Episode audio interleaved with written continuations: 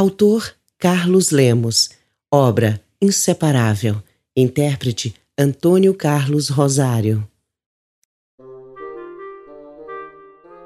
Eu procuro como a palavra busca a coisa.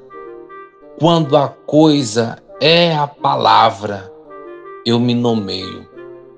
Eu escuto a música que é a trilha da memória, sonora memória, que é a única música, eu me componho. Em estado de pássaro, como quem sobrevoa a falua, como quem quer se esconder da lua, eu entardeço.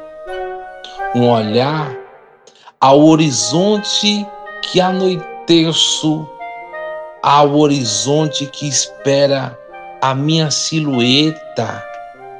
Sou detalhe mínimo da beleza que vejo.